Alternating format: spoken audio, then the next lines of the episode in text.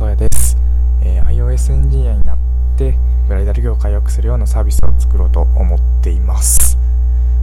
はい。今日はですね僕がプログラミング言語を習得するにあたってやっておいてよかったなって思う。まあこれはプログラミングとかではちょっとないかもしれないんですけど、まあ、それを学習するにあたってえー、身につけといてよかったこと継続できたことっていうことを話していきたいかなと思ってます。はい。ねまあプログラミング学ぶにあたって何が一番大事なのかなって考えた時に振り返ってみて思ったのはうんやっぱりけ、うん、ずっと同じペースで続けれたことが一番でかかったなと思います。はい、なので、えー、まあ僕もともと勉強がそんな好きじゃなかったタイプなんで、えー、まあ、結構苦戦した方ではあったんですけど4つちょっとざっと紹介していきたいなと思いますまず1つが SNS をやっていてよかったなと思いますこれは主に Twitter とかえー、まあ Twitter ですかね、主に。で、もうアカウント1個別で作っておいて、本当にそういうテック系の、なんか、なんていうんですかね、iOS のエンジニアで目指してる人ばっかりをフォローしたり、まあ、そういうエンジニアの方々のアカウントをフォローさせていただいて、まあ、やっぱそういう人たちって本当にすごくて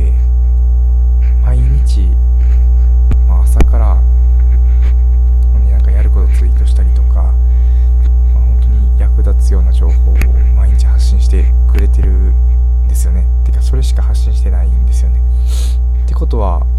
うなんか朝起きてそれを見るっていうことが高めるんですよね自分を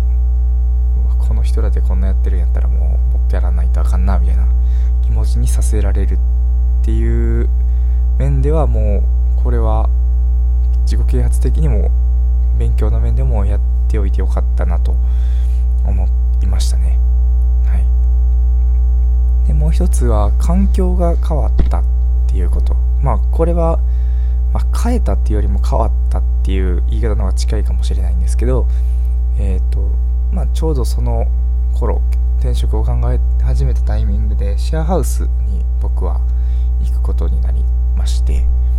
でその間結構ずっと集中して勉強することができたっていうのもまあ周りの人たちも結構そこを応援してくれたり僕がそういうことをしたいっていうことを話す機会にもなったので、まあ、みんなに自分の思いを伝えることもできたし、えー、それをに伴って、えー、自分の部屋で結構こもって作業をずっと没頭してやれる空間でもあった。そういう場所に身を置くことができたっていうことも結構でかかったかなと思います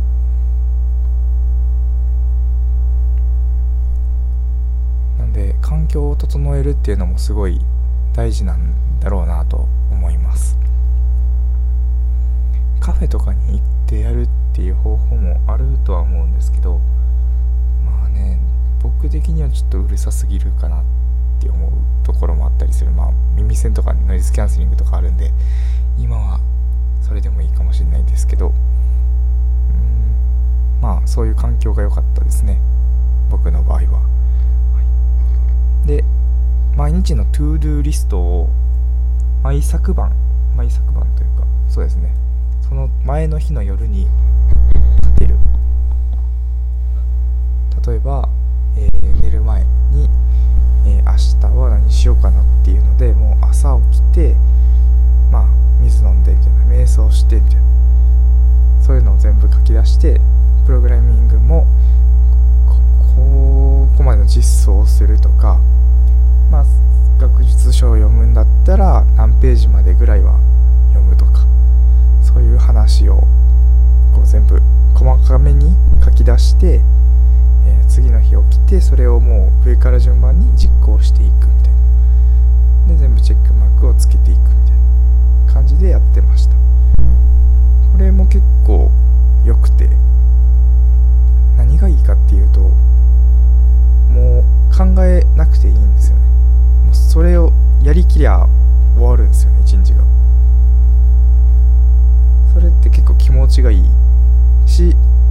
結構ペースもつかみやすくて、えー、進みも早い。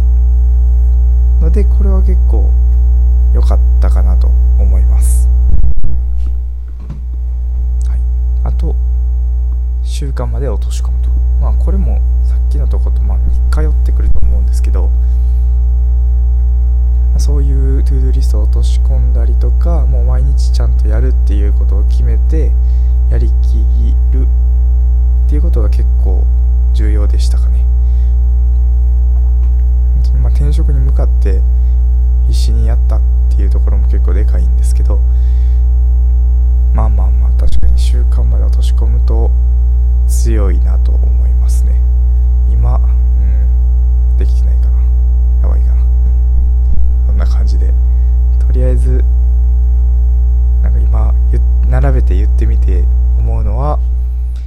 かに。これは強い。し今自分にはできてないっていう風にちょっと反省を。反省しかないですねこれは。もうちょっと本当にまあなんか何回か言ってますけど初心に戻って。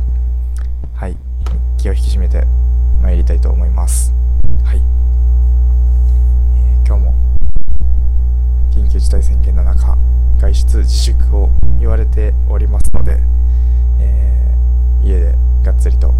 勉強していきたいと思いますはいそれでは皆様良い一日をお過ごしください。それでした。それではまた。